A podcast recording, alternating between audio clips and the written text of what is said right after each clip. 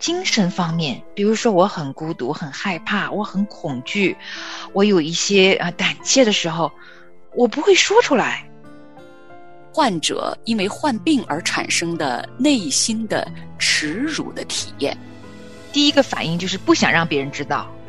如果我身边的同事或者我的上司知道我有这个忧郁症的话，他们会不会对我的这个工作上就对我产生这种不信任感？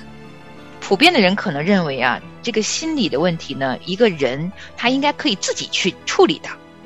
医疗器械来做检查，他可能检查不出有什么问题，但他就是全身的精疲力尽。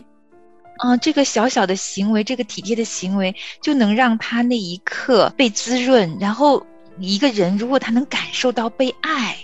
被接纳，他的这种羞耻感就会慢慢削弱，直到消失。欢迎收听《亲情不断电》特别制作。忧郁症重生之歌。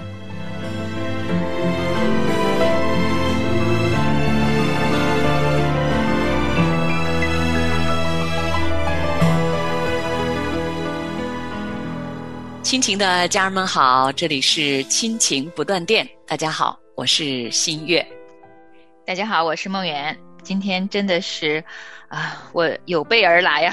因为为了这期节目，新月推荐了一些我从来没有读过的资料给我，真的是怀着啊一个很郑重的心意，希望可以呃跟新月一起哈，把今天我们所预备的这些资料介绍给更多更多的人听。嗯，其实我们也提到，有时候是呃重度忧郁的时候呢，我们才呃意识到需要去看医生得到治疗。但其实，在重度忧郁之前，也有一些轻症，就轻微的现象的时候，也值得我们开始引发我们自己对自己的一些关注了。啊，情绪其实是对我们身体健康、身心灵其实是一个很重要、很重要的一部分。我们要对自己的整个身体状况、情绪的状况有一些很敏感的认知。如果久而久之没有去处理自己内心深处的一些情绪的时候，真的也是会积劳成疾，从情绪会引发到身体方方面面的反应啊。过去呢，我们都觉得这个积劳成疾主要都是体现在你的这个身体的这个反应上，哈，啊，人是长时间的这个劳作得不到休息呢，那你可能就是身体会这儿或者那儿会出毛病。那我们常常都没有意识到，说当我们内在的这种情绪长期的得不到这种处理或者很好的这种沟通的话，情绪的问题也会成为疾病的，哈。嗯，会的，而且日积月累呀。最最重要的是呢，我们身体，比如说我头疼了，啊，我就可以说出来。比如说我小的时候，如果我的鼻炎不好，我有慢性鼻炎，那鼻子一一开始流鼻涕，那我父母就注意到了，他很快就会给我对症下药。我也不用表达，我都不用说出来，因为他们听到我的声音，看到我的鼻涕，就已经知道哦，这个人是需要一点药来医治了。可是呢，我精神方面，比如说我很孤独、很害怕、我很恐惧。我有一些啊胆怯的时候，我不会说出来。即便偶尔我可能会一些身体或者眼神儿能够有一些表现的时候，就算是最亲密的父母啊，可能也会忽略这个孩子这些反应，因为他确实是比较藏在里面的一种症状。当我们长大之后，如果我们从小这种情绪的表达没有被很好的训练过，甚至可能当你哭出来或者当你害怕的喊出来的时候，你又没有得到很好的接纳的时候，那久而久之，等我们长大了之后，其实我们是失去了这种正常的能够表达情绪的这种能力，其实就没有了。对，呃，其实我们现在也知道，从世界的角度。每一个啊国家的统计都能够说，我们现在的这个忧郁症的患者真的是全球性的在暴增啊，从小的年龄到老人家都有。有时候我也在想，特别是最近我们一直在关注这方面，我在想是什么原因导致了一种全球性的爆发？是什么原因呢？想想我们现在的生活跟过去的生活啊，有时候我在想，真的，从我的视角上看，我的童年呢是在大院中度过的，就是很多很多人都天天的在一块儿哈，嗯，可是现在的小孩子可能从一两岁，我那天看了一个广告，两岁的小孩子就可以去学编程了。哦，在那个公车的后面啊，有一个大广告，我当时就想啊，两岁的孩子就要面对冷冰冰的这些编码了吗？长大的时候，我们内在的情绪，它本来就是一个很内在、很细腻的一个状态。那小小的孩子，他都没有机会去认知自己的情绪，旁的人也只关注他外面的表现。那他长大了以后，他怎么能够适应这么多不同的挑战？他又有谁可以真的明白、真的体会他内心的感受呢？对，说到这个。内心的感受哈，我们前面也跟大家聊的比较多的是这个症状，其实就是心理的感受，它也会有身体的生理的这种反应哈。那今天的这期节目呢，梦远跟我我们两个呢，想跟大家来聊聊呃，抑郁症患者的他们的这种病耻感。嗯啊，病耻感这三个字呢，病就是生病的病，耻呢是羞耻的耻，感呢就是感觉的感。所谓的病耻感呢。它的这个原来的意思呢，就是烙印的意思，啊，原来是表示人身体上的某一个特征啊，烙印嘛，对吧？那后来呢，在医学领域呢，就被指啊是患者因为患病而产生的内心的耻辱的体验。比如说，在这个精神状况方面啊，呃，有一些情况的患者，或者是癌症的患者呢，啊，他们都比较多的会有这种。病耻感，其实你第一次跟我提这三个字的时候，我也不知道这三个字是什么意思。但我从字面我能够知道它的意思是指我们内心一种羞耻感。当我们身体情绪出现问题的时候，我们不愿意让别的人知道，因为呃各种原因吧。而且很多的时候，我身边比如说有些长者，如果他们是呃长期有慢性病的人呢，他们也不大愿意。让别的人来照顾他们，就是他们常常会觉得说：“哎呀，我我这个是麻烦别人啦，我这样子做是给儿女带来问问题啦。”他们想很多很多内心的这些感受，我想都跟这个病耻感有关系。嗯，说到这个病耻感呢，如果是身体上的这种疾病所带来的病耻感，我们比较容易理解哈。比如说啊，癌症患者，他们可能一个是身体的疼痛，然后他们啊因为治疗。家里边为他们的这个疾病呢花费很多金钱，又啊要麻烦身边的亲人来照顾他们，花费很多的精力的时候呢，他们就会有比较深的这种觉得自己拖累了家人，就觉得自己生病是给别人带来了一个很大很大的麻烦，甚至觉得这都是自己的错哈，自己得了这个病连累了孩子，连累了家人。那其实忧郁症的患者呢，我们看了一个资料啊，大多数呢都会产生这种。病耻感，是的，因为第一个反应就是不想让别人知道，就是不太愿意让外人知道这件事情。啊，其实他有这种病耻感的状态有很多很多种反应的，比较常见的哈，就是他不到最后不得已，挺多人都不太愿意去寻找专业帮助。嗯，这是一个挺明显的反应。也有些人就是他一开始觉得不舒服的时候，他不太愿意向他身边的家人去描述他的病情，会阻碍他们向周围的人去求助。这种感受因为太强烈了，就是非常痛苦，而且他们也没有办法、没有能力去表达自己的这种痛苦，无力言说出来的这种痛苦的时候，很多时候他们会选择回避、孤立，更加的孤立。这种隐瞒、回避、孤立啊，就障碍了他们去求助，然后就越来越内心往里面走的越来越深的时候，其实就会让病情恶化了。嗯，我们其实接触最多的一个是自己的家，如果是读书呢，会同学啊；工作的话，就是职场中的一些同事哈。嗯，那么我们先说说，就是如果是职场中，那有的人他会担心，如果我身边的同事。或者我的上司知道我有这个忧郁症的话，他们会不会对我的这个工作上就对我产生这种不信任感？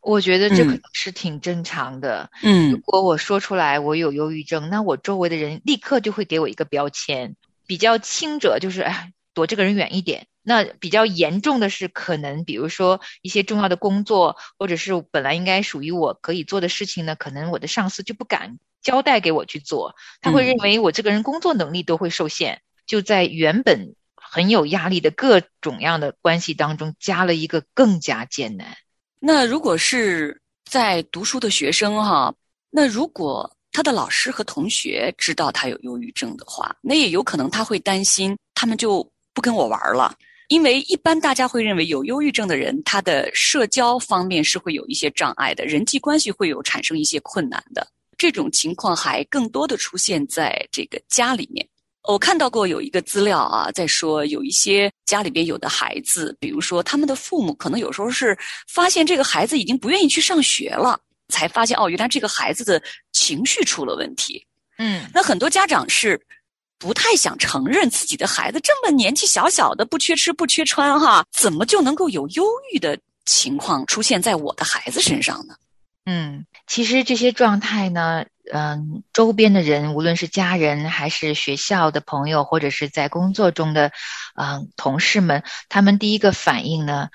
很多的时候是啊，他们对于忧郁症的成因啊，忧郁症的背后啊，有一个误区，可能认为啊。这个心理的问题呢，他应该可以自己去处理的。嗯，还有呢，像父母可能是出于不愿意去啊面对这件事情，也或者说也有很多很多情况下是我们不太知道，当一个人他的心理情绪出现问题的时候，其实成因是方方面面的，反而跟他的内在的能力、跟他自己内在的自控性关系不是太大。其实一个人。他心理受伤，许多的时候，他的内在创伤都是当时或者是过往的一些外力造成的，嗯，跟这个人本身的对错其实没有直接关系。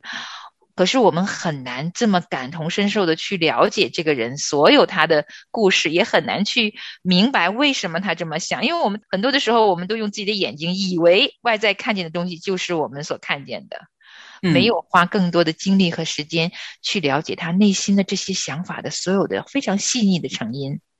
自己的家人哈，就是当你尝试跟他表达你的这种呃内心这种忧郁的感受的时候，可能因为他们确实是因为这方面的知识比较匮乏，他们会觉得你就是心理太脆弱了嘛哈？难道你就不能不那样想吗？你就不能这样想一想吗哈？等等嘛。那当这种情况发生的时候呢，尤其是有的忧郁症患者，我们上次啊我们也谈到，他会真的就是完全的精疲力尽，没有力气。啊，他自己可能连吃饭的力气都没有了。他可能，你如果是呃用这种呃医疗器械来做检查，他可能检查不出有什么问题，但他就是全身的精疲力尽。是啊，其实当我们深陷忧郁的时候，上次我们说过，真的会在身体上面有很多很多的反应。有的人可能是引发了他完全没有食欲。当我们有这些行为上的反应的时候呢，如果身边的人能够啊。了解这种状态下的这个人啊，他其实很容易产生今天我们提到的病耻感。他的身体有这些呃外在行为的时候，其实他内心他的那个因为他自己这个状态而产生的羞耻感是非常非常强烈的。这种强烈有时候强烈到他自己啊都不知道该怎么去描述。那如果这个时候，他周围的人就非常非常非常关键了。你如何面对一个心中有这种病耻感的人，其实其实是非常重要的。所以，其实今天这一期，我们真的是很想很想啊，让我们大家多了解了解这种病耻感的存在。即使我们自己没有，但是我们要知道，一个啊情绪稍稍有一点问题的人，他非常自然而然的就会产生这个病耻感。就是我们旁边的人真的不要，唉，雪上加霜，用一点点的知识，我们其实就可以明白他的一点体会，多一点点的同理，可能这一个有轻度症状的人，他就可以很快的恢复了。所以这一集就是我们彼此共勉啊，就是多了解了解，其实这种内心羞耻的感受，将会把这个人。要么他借着身边的人的这个爱，这一份明白，这一份懂得和体贴，就走出来困境了；要么可能因为你一句无心的话，就加重了他的病耻感，一下子把他推到更深的深渊里去了。我多么需要有你，有你天天令我前行，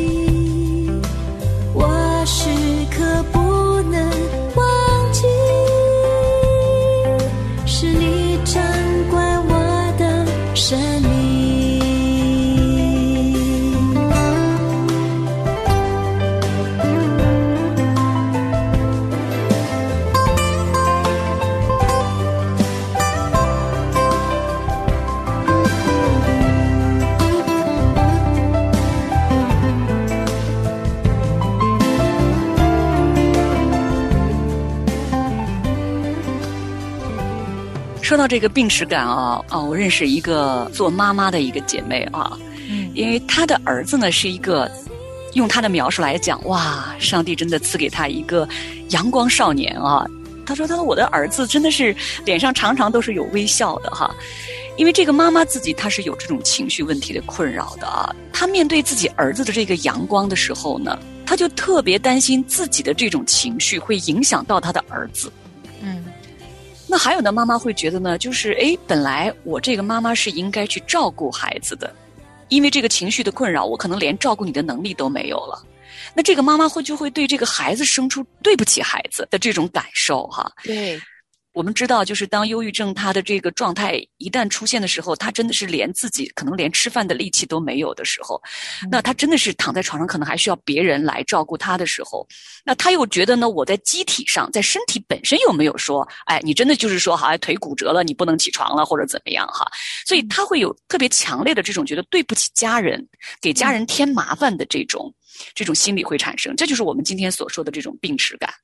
说回刚才那个妈妈哈，就是那那一天呢，这个妈妈正好呢，她去自己的朋友家里边啊，那真的是那天妈妈这个状态非常不好，她也是到这个朋友家里边去想去聊聊天，中途的时候呢，她就呃儿子也到这个啊、这个朋友家里去跟妈妈一起，所以儿子也开车过来。那等他们结束要回家的时候呢，妈妈就真的是。真的那一天状态真的是不太好。你知道，有的时候这个抑郁症的这个情况会造成人他没有办法集中自己的注意力，甚至他可能都没有力气开车哈。他就跟儿子说：“可能我今天我需要你在前面开车，你带我一下。”这个儿子啊，真的很贴心，很贴心。这个姐妹告诉我说，她说她的儿子啊，开着这个车在前面。跟他保持着不远不近的距离啊，把车速啊开得刚刚好，让妈妈不要跟丢了哈。然后打着双闪灯，他说在那个华灯初上的那个街头啊，就是这个孩子开着车一路的就牵引着后面这个妈妈哈，就回到了家。哇，这个妈妈说，她就真的是那天就一直一直在流眼泪。他就想起很多年前儿子小的时候，是他拉着儿子的手。那现在呢，妈妈真的这个状态不太好的时候，这个儿子就仿佛在前面开着车，就像拉着妈妈的手一样，真的就把他带出了他的这个心情那天最低谷的那个阶段。哇，这个姊妹就真的是眼泪不停的流，不停的流。她说，她那天就真的觉得内心里有一种被治愈的感受。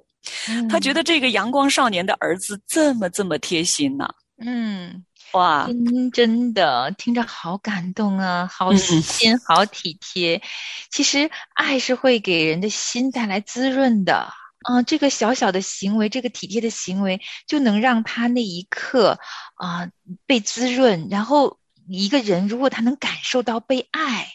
被接纳，就是被爱环绕着的时候呢，他的这种羞耻感，这种带给家人的这种啊觉得自己很难过的这样的一种感受，就会慢慢削弱，直到消失。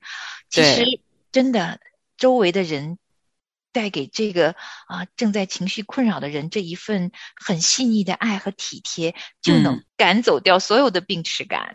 那其实还有另外一个妈妈也跟我讲过一个特别让我感动的事情啊，就是当她有一天她也是这个情绪跌落到一个谷底的时候呢，她的那种病耻感其实也是很强烈的，因为她就觉得她不能照顾她的孩子了，而且觉得嗯。孩子学习也很忙哈，但是这个孩子呢，就是总是主动的坐到这个妈妈身边，就是问妈妈：“妈妈，你好些了吗？”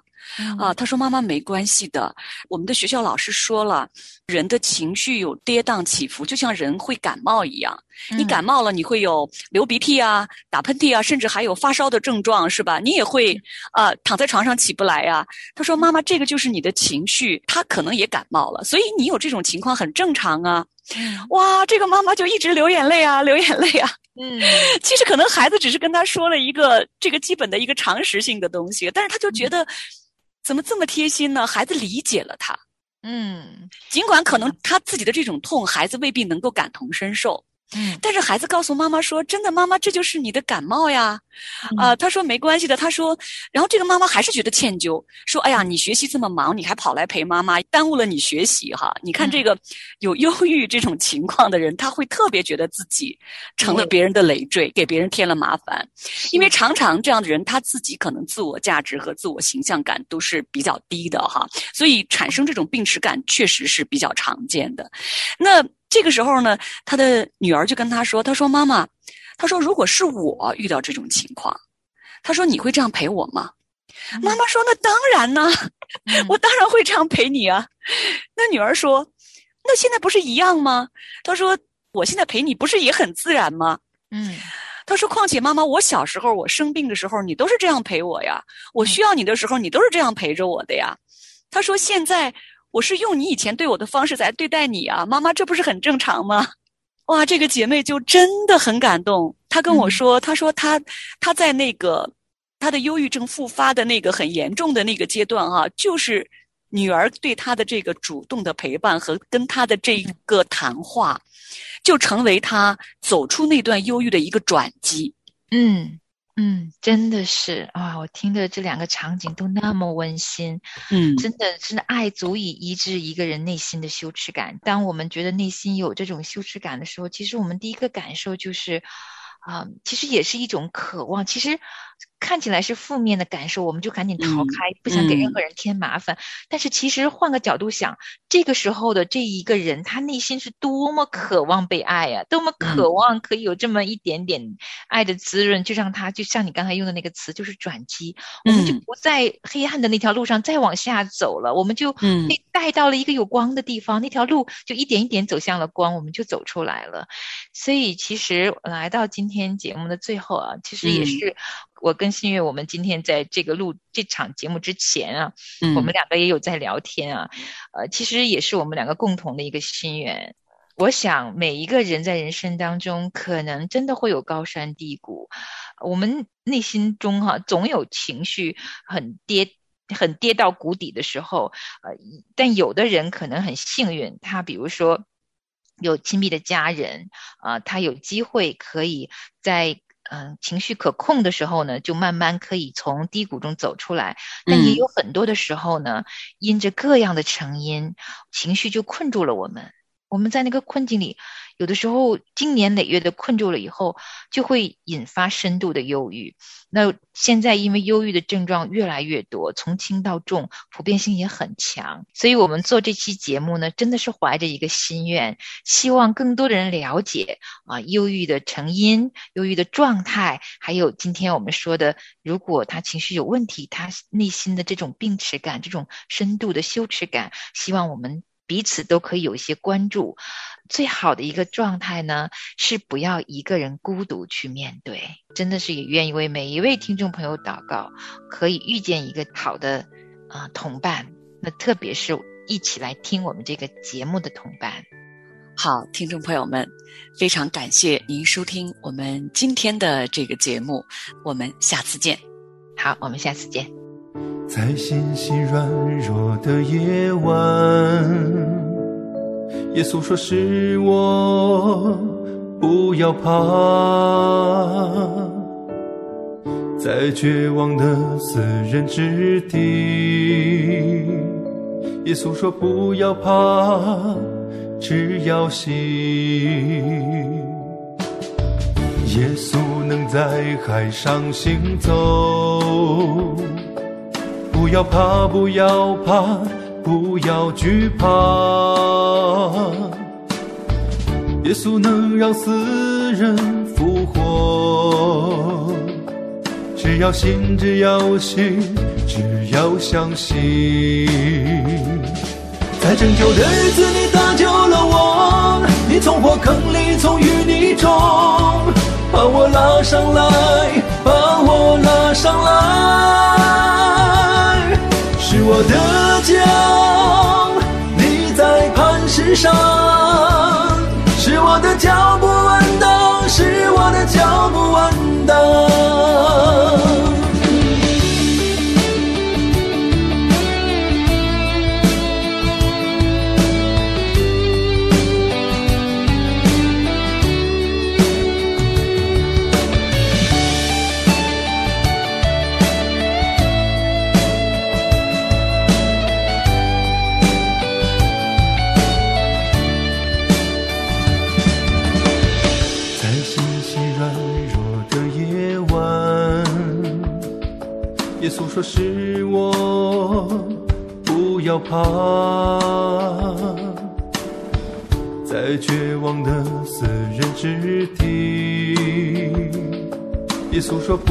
怕，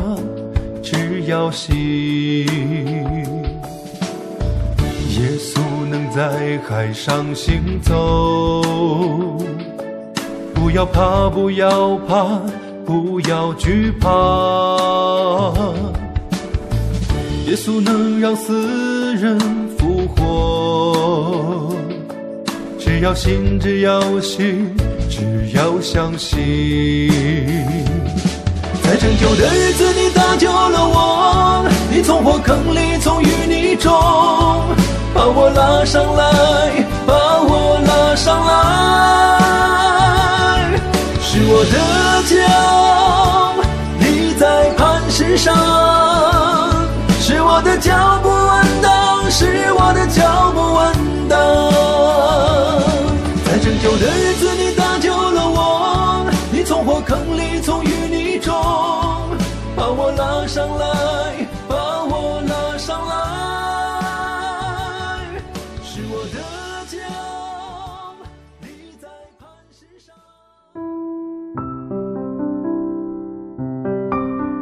亲爱的听众朋友，现在您正在收听的节目是由良友电台为您制作的，每周一到周五播出的《亲情不断电》，欢迎您与我们联络。我们的电子邮箱地址是 q i n q i n g at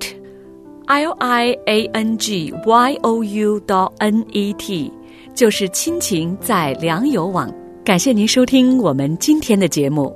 愿上帝赐福给您和您的家人，我们下次节目再会。